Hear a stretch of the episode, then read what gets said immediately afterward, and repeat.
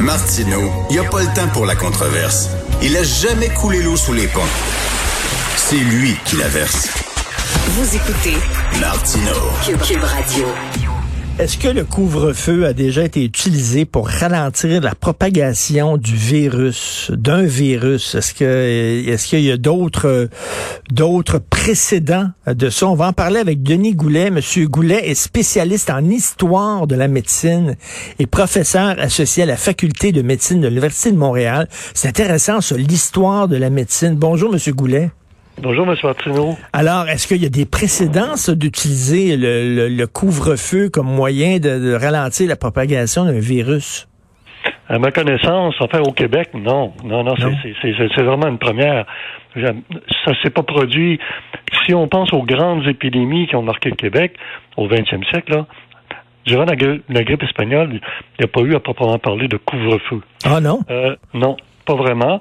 Euh, C'était euh, plutôt euh, une recommandation des autorités de, santé publique. Ça venait pas d'en haut, là. C'était les, c'était les, les, euh, les autorités de santé publique municipaux qui recommandaient aux gens de rester à la maison. Mais il n'y a pas eu en, en soi c'est-à-dire un couvre-feu avec euh, l'imposition d'amende, puis, euh, euh, si on veut, la, surveillance des policiers. L'autre grande épidémie qui touche le Québec, c'est une grande épidémie à l'échelle mondiale, mais c'est un peu moins important au Québec, c'est la grippe asiatique de, de 57. Là non plus, il y a pas C'est ça qu'on appelait la grippe d'Hong Kong, hein? Oui, oui, oui, c'est ça. Qui, a quand même fait 2 millions de morts hein, à l'échelle ah, de oui. la planète. Ah oui, oui, ça a été une épidémie extrêmement importante au Québec. Euh, c'est intéressant cette épidémie-là parce que on observe un peu comme on parle beaucoup de la grippe espagnole pour pour faire des, des comparaisons avec aujourd'hui, mais lors de la grippe espagnole, on avait euh, on avait proclamé la fermeture des lieux publics, euh, des écoles, des bibliothèques. on recommandait l'isolement des malades, le port du masque, la restriction des, des visites aux malades dans les hôpitaux. Euh, mais il n'y a pas vraiment euh, de confinement généralisé, il n'y a pas de couvre-feu décrété. D'autant que c'est assez intéressant, durant cette épidémie-là, euh, le ministre de la Santé n'a fait aucune apparition publique. c'est, plutôt les pouvoirs locaux ou ah municipaux, encore une fois. Et puis, il n'y avait pas de ministère de l'Éducation, donc c'est ce sont les ce sont, sont les réseaux scolaires qui décident eux-mêmes si on ferme les écoles ou non. Euh, mais euh, c'est une première, moi je dirais, dans l'histoire du Québec, c'est ce genre de, de, de, de cette imposition d'un couvre-feu euh, en cas de en, lié à une pandémie. Euh, est-ce qu'il y a des précédents sur la scène internationale? Est-ce que, je ne sais pas, lorsqu'on a utilisé, lorsqu'on annonce un couvre-feu comme ça, j'imagine que, je, ne sais pas, est-ce qu'on est, allé, on est allé voir dans le passé en disant, ben ça a fonctionné, cette méthode-là, on va l'utiliser aujourd'hui? Pas à ma connaissance. Pas à ma connaissance. Les couvre-feux, c'est généralement en période de guerre, en période de conflit armé. Euh, c'est euh, en Peut-être y en a-t-il eu, mais à ma connaissance, j'ai pas vu, j'ai pas vu de mention d'un coup d'un couvre-feu euh, de telle heure à telle heure pendant pendant, une pandémie. Ça, j'ai pas vu ça. Et par rapport aux autres pandémies comme euh, je sais pas la grippe espagnole et comme vous dites la grippe asiatique des années 50 et tout ça, est-ce que euh, la, la, la pandémie actuelle, est-ce qu'elle est beaucoup moins dangereuse, beaucoup moins inquiétante? C'est-à-dire, c'est, elle est beaucoup moins dangereuse par rapport à la grippe espagnole.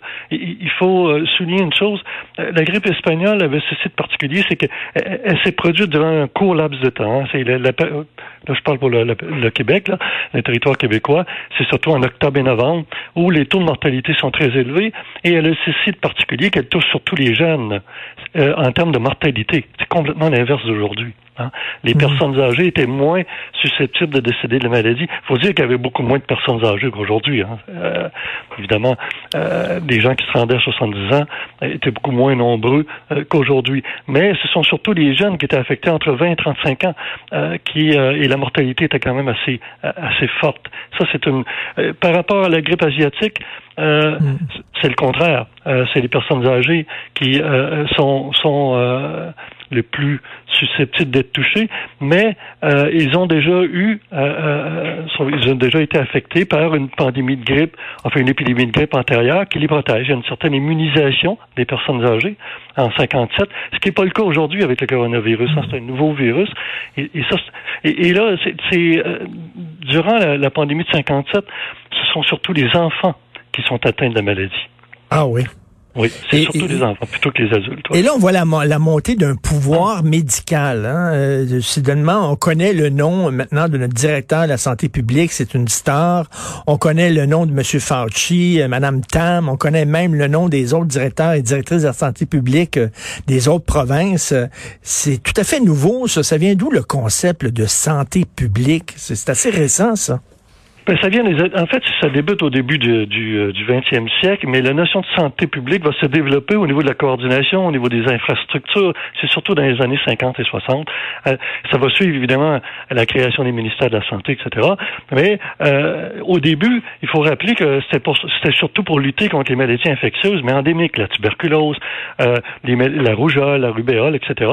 On va entreprendre des grandes campagnes de vaccination pour les enfants, etc. C'était le rôle qui était joué par les médecins de santé publique. Or, à partir des années 60, euh, les maladies infectieuses sont moins importantes et là, on se rend compte que c'est plutôt des maladies euh, liées à la vieillesse, euh, le cancer, les, maladies dégénératives, les maladies cardiaques, etc.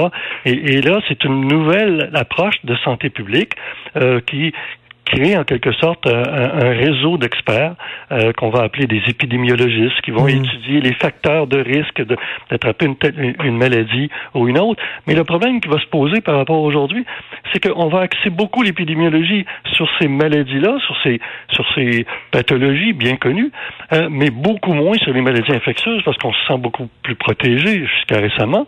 Hein, les maladies, la tuberculose a quasi disparu, etc. Donc, il y a un peu un, laisser-faire qui euh, s'est manifesté notamment euh, par le fait que la médecine surspécialisée a pris euh, le dessus sur la médecine préventive. Elle, a toujours eu le dessus, mais disons qu'elle a renforcé son pouvoir, particulièrement, je dirais, pendant le, règne de Couillard et Barrette, qui sont deux médecins ben surspécialisés, et qui ont aussi réduit les budgets en matière de santé publique. Euh, et donc, euh, et on voit l'importance aujourd'hui, face à une telle pandémie qui est unique dans l'histoire du Québec, d'avoir des autorités de santé publique qui sont euh, sont efficaces. Ben oui, et on, s'en remet beaucoup à ces experts-là. Hein. Il y a des gens même qui critiquent en disant, mais coudon, euh, c'est les, les, politiciens qui devaient prendre les décisions, qui doivent prendre les décisions. Et là, on a l'impression que les politiciens s'en remettent énormément à la santé publique. Il y a des gens qui disent, coudon, c'est-tu euh, le docteur Arruda qui est en train de diriger le Québec ou c'est François Legault? ça donne cette impression-là, c'est vrai. Mais en fait, le docteur Aouida, lui, reçoit des conseils de ses, euh, de ses confrères, de ses collègues, et finalement transmet l'information euh, au premier ministre. Mais en définitive, c'est le pouvoir politique qui prend les décisions. Euh, ce n'est pas les, les, les, autorités de santé publique. Ils sont là seulement pour recommander si on veut, des mesures. Et si les mesures paraissent aux yeux de la population un peu floues, variables, etc., c'est normal parce que toute pandémie, tout nouveau virus euh, se manifeste dans le temps selon des, des, des, une variabilité qui est très difficile à suivre. Ben c'est ça, il change, il se transforme et on apprend à connaître le virus avec le temps. Et c'est très important de quelqu'un comme vous, Monsieur Goulet, qu'il qui, il faut que vous nous parliez de l'importance du vaccin. Quand le vaccin est apparu, c'était vraiment une révolution. C'est une des grandes inventions de l'histoire de l'humanité parce que j'en parle parce que on dirait qu'il y a toute une, il y a toutes des, des, gens qui oublient ça, l'importance du vaccin, puis qui commencent à être anti-vaccin. Puis bon, euh, parlez-nous de l'apparition du vaccin. Écoutez, les, les vaccins, c'est la plus grande victoire au niveau de la santé publique, la préservation euh, de la vie humaine, particulièrement chez les enfants. En fait, les premiers vaccins euh, apparaissent, bon, le vaccin contre la variole apparaît déjà au 19e siècle, mais il y a plusieurs vaccins contre la tuberculose, le BCG hein, qui apparaît. Il faut savoir que la tuberculose tuait des, des millions de, de, personnes. Au Québec, c'était la principale cause de mortalité chez les adultes. Or, le vaccin de BCG, on a tous eu le vaccin, euh, selon notre groupe d'âge, on a tous eu un vaccin euh, contre la tuberculose. Ensuite, il y a eu les vaccins contre la variole, la rubéole, la rougeole, bon, les, les programmes de vaccination contre les enfants, pour les enfants aujourd'hui. Écoutez, c'est indéniable que ça a été une des grandes, grandes victoires. Et, cette victoire-là, elle est soulignée par l'éradication d'une maladie qui était terriblement mortel, c'est la variole. Il n'y a plus Mm. aucun cas de variole, de variole depuis 1981. Et, et, à, à propos de la vaccination, écoutez, eu égard à ce qui se passe aujourd'hui, euh, il faut dire une chose. C'est, on parle beaucoup là, il y a eu le confinement pendant la période des fêtes. euh, on on n'a pas réussi à aplatir la courbe. Il y a eu des rassemblements, etc. Ce sont beaucoup les jeunes hein, qui sont un peu récalcitrants, etc. C'est tout à fait normal. Euh, c'est, c'est impossible de contrôler une population. Là, on, là, on est plus dans, dans la psychologie du comportement. Et euh, on est dans une société aussi, euh, M. Bertineau, où, où, où la, la notion de liberté l'emporte beaucoup sur la notion de Tout responsabilité. à fait, tout à fait. Et c'est important parce qu'on est en Amérique du Nord et ça, c'est un des traits de l'Amérique du Nord. On parlera pas de ce qui s'est passé hier là, aux États-Unis, mais, mais c'est vrai que c'est fait. Je trouve qu'on on, on ne discute pas assez de, de, de, de, de ces aspects liés à l'histoire des mentalités. Historiquement, on sait que l'individualisme euh, a beaucoup progressé depuis les années 70 euh, dans les sociétés occidentales. On, on, on vit dans des sociétés beaucoup plus héd- hédonistes, euh, axées sur la recherche du Mais- plaisir, etc., etc. Ce qui fait que, autre point, si vous me permettez, c'est les facteurs de risque euh, sont jouent un rôle hein, dans la, par rapport à la peur de la maladie. Or, les facteurs de risque chez les jeunes liés à la mortalité notamment, sont assez faibles. Ce qui fait que ce groupe de population-là euh, ne craint pas vraiment ce, ce virus-là. Et, et- et donc, la seule solution, et je reviens à votre question, c'est évidemment euh, la vaccination à grande échelle pour finalement, euh, si on veut, Et- mettre fin à cette pandémie-là. Je parlais à Régent Thomas en début de semaine euh, qui luttait contre Oui. le sida, puis il disait lui il devait changer les comportements, c'est-à-dire de de de de de- de- d'encourager les jeunes à porter des, des condoms lors des Oui. relations sexuelles. Il dit c'est on sous-estime le- le- l'ampleur, le- la difficulté que c'est là, c'est de, de de changer les comportements des gens. C'est très dur. C'est tout à fait vrai. Vous savez que les, les- les grands spécialistes en histoire des mentalités, euh, qui s'est beaucoup répandu en France, montrent bien que ça prend plusieurs générations pour changer les comportements. Prenons l'exemple très très simple de la ceinture de sécurité. Écoutez, ça a pris Oui. des décennies avant qu'une grande majorité de gens portent la ceinture de sécurité. C'est vrai. C'est- très, c'est- c'est très très fragile et les comportements sont extrêmement difficiles à modifier. Euh, Comme ne pas et- boire en état d'ébriété, ça a pris du temps avant que les gens prennent cette habitude-là? Absolument, ça a pris. ne euh, pas oh, oui, conduire en état d'ébriété plutôt, oui. Mais, oui, mais- oui, ne pas- oui, oui, tout à fait. Mais euh, d'ailleurs, c'était même pas interdit, moi, quand j'étais jeune. là. Euh, Je veux vous dire, même la- même l'évolution, si on veut, de, de, de- si on veut des, des contrôles, euh, c'est assez récent, lié, lié, par exemple, à, à- à l'alcool. Et, et- et c'est vrai que la dissidence a toujours été présente dans la société. Vous savez, je rappelle souvent euh, le cas du, du lorsque il y a eu la, prohi- la prohibition aux États-Unis. Ben, écoutez, il y a plein de bars clandestins qui se sont ouverts, etc. On peut pas contrôler une population par une interdiction. C'est pour ça que le vaccin c'est le moteur, si on veut, de la fin de, euh, de cette Tout à fait. Je trouve ça fascinant, l'histoire de la médecine. En terminant, M. Goulet, j'avais vu euh, récemment une, une mini-série de fiction sur les débuts de la médecine et euh, on voyait qu'on pratiquait des, des, des opérations dans des amphithéâtres devant, devant des étudiants et tout ça. Et je suis allé, euh, je suis allé en Italie l'année l'année dernière, à Bologne, justement. J'ai visité Oui. un, un- un amphithéâtre où on pratiquait des, des opérations. C'est comme ça que ça se faisait. Oui, oui, oui. Puis d'ailleurs, on, ah, c'est magnifique amphithéâtre de, de Bologne. C'est magnifique. Un beau souvenir, oui, c'est magnifique.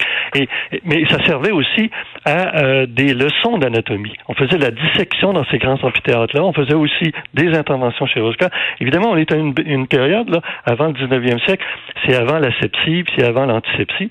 Euh, mais ce- ce- ce- ces grands amphithéâtres-là euh, servaient de lieu euh, d'enseignement et ils étaient magnifiques. Il y en a un aussi euh, à Padoue. Il y a un magnifique amphithéâtre à Padoue aussi.